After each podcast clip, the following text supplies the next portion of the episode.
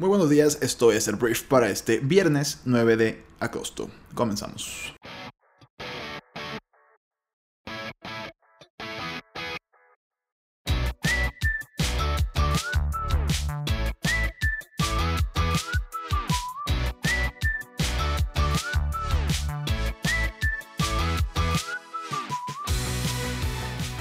Briefer, muy buenos días, yo soy Arturo Salazar, uno de los fundadores de Briefy, y esto que estás escuchando es el Brief, el programa en el cual te platicamos las noticias más importantes del día en cuestión de minutos.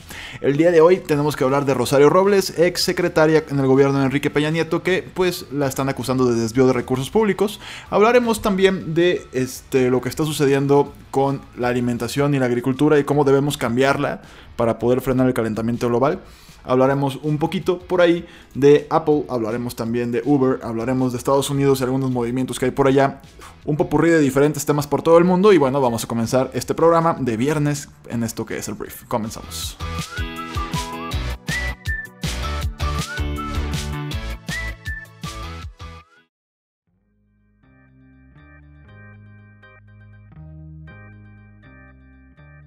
Si hablamos de México, la noticia más relevante del día de ayer es que, bueno, la Fiscalía, la Fiscalía General de la República, imputa a Rosario Robles con un delito de ejercicio indebido del servicio público.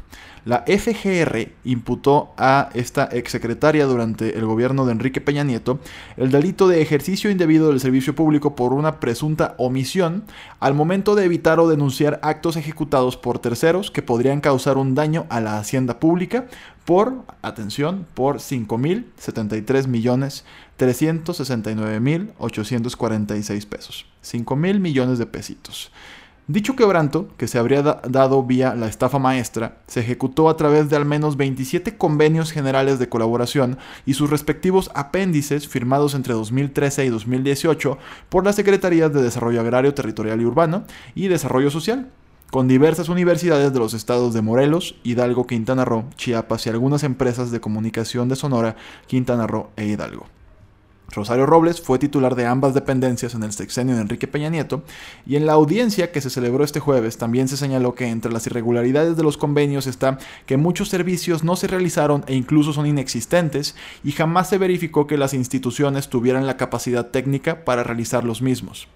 Prácticamente, long story short, se hicieron convenios entre las secretarías que Rosario Robles estuvo al frente, universidades y empresas privadas, se otorgó dinero público y estas empresas, pues por así llamarles fantasmas, brindaron servicios inexistentes a estas universidades y se robaron esta lana. Es lo que presuntamente están acusando a Rosario Robles. Y bueno, la fiscalía representada por cuatro agentes del Ministerio Público hizo una imputación general, por lo que la defensa de Robles pidió al juez que se detallara con precisión la fecha de los citados convenios y personas que los firmaron y el contenido de los contratos para establecer la imputación a su clienta. Y este, bueno, hubo un receso y al final de cuentas los, los ministros los ministros, cuatro agentes del Ministerio Público, pues le dicen a Rosario Robles directamente en la audiencia que tú sabías que esto estaba sucediendo y no hiciste nada. Entonces, pues aquí empieza. Aquí empieza todo este, este circo, no, no circo la palabra tal vez, pero todo este teatro. Una obra de teatro sí es. Acerca de, pues vamos a ver si Rosario Robles logra salirse con la suya, si a la hora de presionarla, pues de alguna forma, pues libera nombres de quién estuvo pues detrás de la estafa maestra famosa. Entonces hay muchas cosas que pueden pasar y veremos, veremos a partir de aquí. Esto en temas de anticorrupción, si la señora es culpable, sería un golpe importante. Animal Político, el medio de comunicación mexicano, y grandes investigadores sacaron esta noticia durante el sexenio de Enrique Peña Nieto, nadie dijo nada. Enrique Peña Nieto le dijo a Rosario Robles, tranquila Rosario, fue su declaración, no pasa nada casi casi. Y bueno, ahora el pasado la alcanza y veremos a partir de aquí qué sucede. Por lo pronto, hay un desvío, pues por parte de la autoridad mexicana acusando a esta señora de 5.073 millones de pesos como daño a la hacienda pública de nuestro país. Veremos qué pasa. Veremos qué pasa. Hablemos del fin del mundo, o de lo que podría suceder con nuestro planeta si no cambiamos nuestras actitudes y actividades. Bueno, hubo un informe, ayer amanecimos con un informe de las Naciones Unidas, en la que eh, se habló de cómo la agricultura y la alimentación de nuestra raza deben cambiar para frenar el calentamiento global.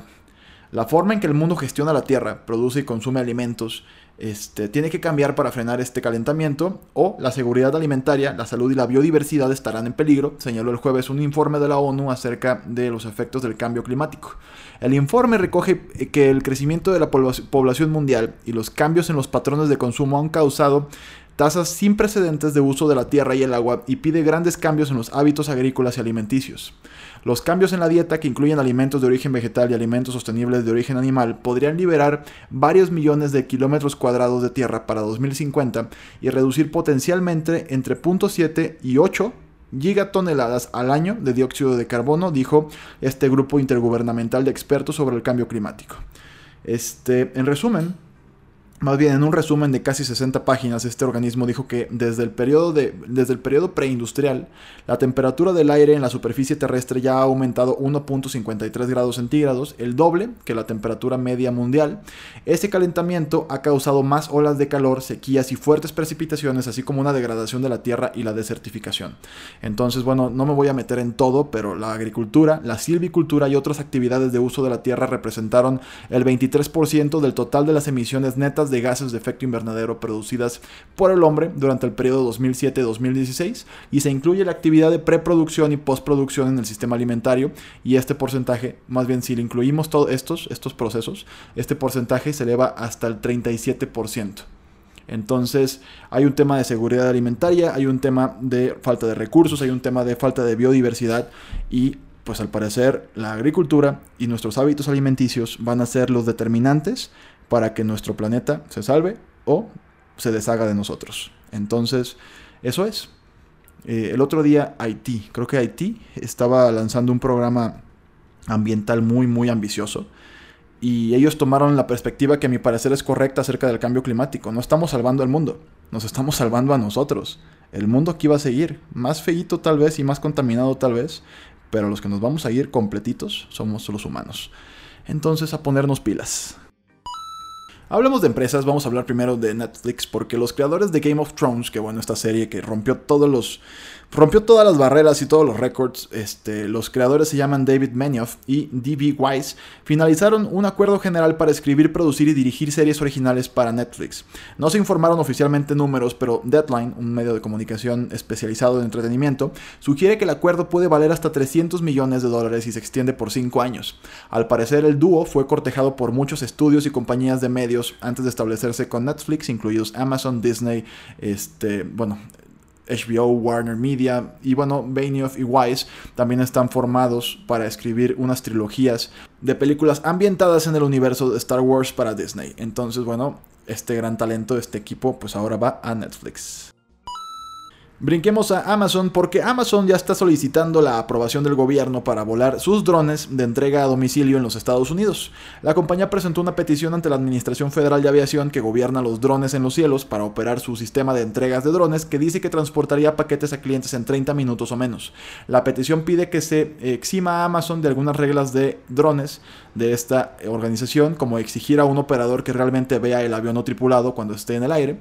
Y bueno, esta organización publicó la petición el jueves en el registro federal y va a ser interesante. O sea, Amazon ya tiene algún tiempo hablando de los drones y pues podría próximamente, primero en Estados Unidos, si me escuchas en Estados Unidos, pues va a ser en tu ciudad tal vez. Y esperamos que en el resto del mundo, pues muy pronto tengamos drones trayendo el paquete, lo cual me imagino, pues el tema es economizar esfuerzos, tiempo, tal vez dinero, tal vez recursos, eh, recursos este, pues ambientales de huella de carbono, pues. Entonces suena interesante, veremos si se lo aprueban en Estados Unidos, que lo prueben, que funcione y que de ahí se vaya al resto del mundo. Hablemos de Venecia. Venecia es este lugar en Italia tan lindo, este, tan lleno de canales, o sea, es, un lugar privilegiado en el mundo. Venecia planea redirigir los cruceros del centro de la ciudad para apaciguar a los residentes que consideran que los barcos son una plaga en el horizonte de su pueblo, de su ciudad. Este, hay, hay, muchos problemas en Venecia. El turismo está siendo incluso ya mal recibido por los locales, a pesar de que son una ciudad de que viven del turismo, son demasiados. Entonces, hay cruceros que entran O sea, literalmente pues es como tener un cerro enfrente, pero es un crucero gigante. Entonces algunos barcos serán redirigidos a otros puertos, manteniéndolos alejados de las islas centrales de Venecia y del centro urbano. El objetivo es redirigir alrededor de un tercio de los barcos ya reservados para nuevas este, pues nuevos puntos de embarque en 2020, dijo Danilo Tonielli, el ministro italiano de Infraestructura y Transporte. Y si bien no es una prohibición total de los cruceros, como informaron algunos medios de comunicación, dará como resultado una disminución en el número de transatlánticos que pasan por las plazas de San Marcos y distintas islas que se están viendo afectadas en todo sentido. O sea, se están destruyendo, eh, hay inundaciones, o sea, la gente se desborda. Entonces, bueno, yo creo que en algún momento van a terminar prohibiendo el crucero, pero por lo pronto no. Entonces, esta es la medida que va a tomar Venecia para pues bajarle un poquito a esta pues esta plaga, para algunos locales es una plaga de ruido, de contaminación visual, de, de turismo en exceso que tiene su ciudad. Tenemos que hablar de Colombia porque, bueno, unos 300.000 civiles están en peligro por choque de grupos armados en el noreste de Colombia. El enfrentamiento por el control territorial y del narcotráfico entre tres grupos armados ilegales en una zona del noreste de Colombia fronteriza con Venezuela ha desatado una guerra sin cuartel que tiene prisioneros a 300.000 civiles que soportan graves abusos, denunció el jueves Human Rights Watch. El grupo de derechos humanos aseguró que la complicada situación se registra en la región de El Catatumbo, que incluye 11 municipios del departamento de Norte eh, de Santander, donde tienen presencia el Ejército de la Liberación Nacional, la banda criminal de los Pelusos y disidencias de las FARC. Entonces se ha desatado una guerra sin cuartel entre grupos irregulares armados que tiene como prisioneros a la población civil, campesinos pobres que no han conocido al Estado colombiano durante décadas y que están expuestos a abusos gravísimos, dijo el director de Human Rights Watch, José Miguel Vivanco, al presentar a la prensa el informe La guerra en el Catatumbo. Entonces, Esperemos que pues medios como este hagan pues mucha resonancia y mucho ruido para que las autoridades colombianas hagan algo al respecto y que si se necesita ayuda internacional entren porque te digo 300.000 personas están literalmente en el limbo este entre los grupos armados y no hay autoridades que puedan detenerlos. Hablemos de Apple. Apple, la empresa de la manzanita Apple Inc., está ofreciendo a investigadores de seguridad cibernética hasta un millón de dólares por detectar fallas en los iPhones, en momentos de creciente preocupación por los gobiernos que ingresan a los dispositivos móviles disidentes, periodistas y defensores de los derechos humanos. ¿no? O sea, como que todo el mundo se siente espiado, entonces Apple está poniendo en la mesa un millón de dólares para que tú pruebes e intentes hackear sus teléfonos. A diferencia de otras tecnologías, Apple solamente ofrecía recompensas a investigadores invitados que intentaban encontrar fallas en sus teléfonos y copias de seguridad en la nube, pero ahora se mostró dispuesta a desembolsar el mayor monto dado por una empresa para defenderse de los piratas informáticos. En una conferencia de seguridad en Las Vegas, la compañía dijo el jueves que abriría el proceso a todos los investigadores, agregaría software para Mac y otros objetivos y ofrecería una variedad de recompensas por los hallazgos más significativos, ¿no? Entonces, si te interesa, el premio de un millón de dólares se aplicaría solo a un acceso remoto al núcleo del iPhone sin ninguna acción del usuario del teléfono. La mayor recompensa anterior de Apple fue de 200 mil dólares por informes amigables de errores que luego se pueden solucionar con actualizaciones de software para que no queden expuestos a delincuentes o espías. Esto es mucho más complejo y hay un millón de dólares en la bolsa, o más bien en la mesa, por si tú eres uno de estos hackers que le gusta desafiar a los retos de las compañías. Esta es tu oportunidad de ganarte un milloncillo. Es tiempo de hablar de Emily Ratajkowski. Embrara, como la conocen en redes sociales, es una modelo que, bueno, es una persona muy famosa. Es una persona que, este, pues tiene una serie de contactos, una serie de ocupaciones, oficios, actrices, modelo. El día de ayer, esta modelo estadounidense dio de qué hablar en redes sociales por una publicación eh, que no fue por posar en bikini o semidesnuda, sino por una foto eh, sin depilarse. Esto inició una guerra campal en redes sociales, de la cual tal vez ya te enteraste. Emily se ha empezado a involucrar recientemente en movimientos activistas. Entre uno de estos eh, movimientos es a favor de los derechos de la mujer y su libertad de expresión en su cuerpo, y con una fotografía decidió brindar su apoyo a estas causas. En Instagram la celebridad compartió una imagen en blanco y negro donde posa con ropa interior negra, pero lo que llama la atención es que no tiene depilada la axila. Aunque algunos podrían señalar que esto se debió a una falta de atención o simplemente la modelo le dio pereza depilarse, en realidad es una protesta ante la libertad de la mujer. De acuerdo con la, celebridad, ella no depilarse esa parte del cuerpo comprueba que existen otros tipos de bellezas que las que ya están establecidas por la sociedad. Entonces ella dijo en su mensaje, brindé a las mujeres la oportunidad de ser lo que quieran eh, y lo más polifacético posible. Entonces ella escribió un ensayo para Harper Bazaar, en una revista, sobre la importancia del derecho de las mujeres a elegir cómo se visten, qué publican, si deciden afeitarse o no, sin importar qué influencias hayan moldeado la forma en que se presenta. Ella dice hagan lo suyo, damas, sea lo que sea. Entonces es lo que se dice, lo que se lee en el caption de esta, de esta publicación. No me voy a meter al debate, porque el debate está en redes y tú podrás estar a favor o en contra. Este, pero Emily lo hizo y causó lo que ella quería que causara. Polémica, debate, discusión y pues algunas este, voces alzaron la voz para bien y para mal. Entonces así está la cosa.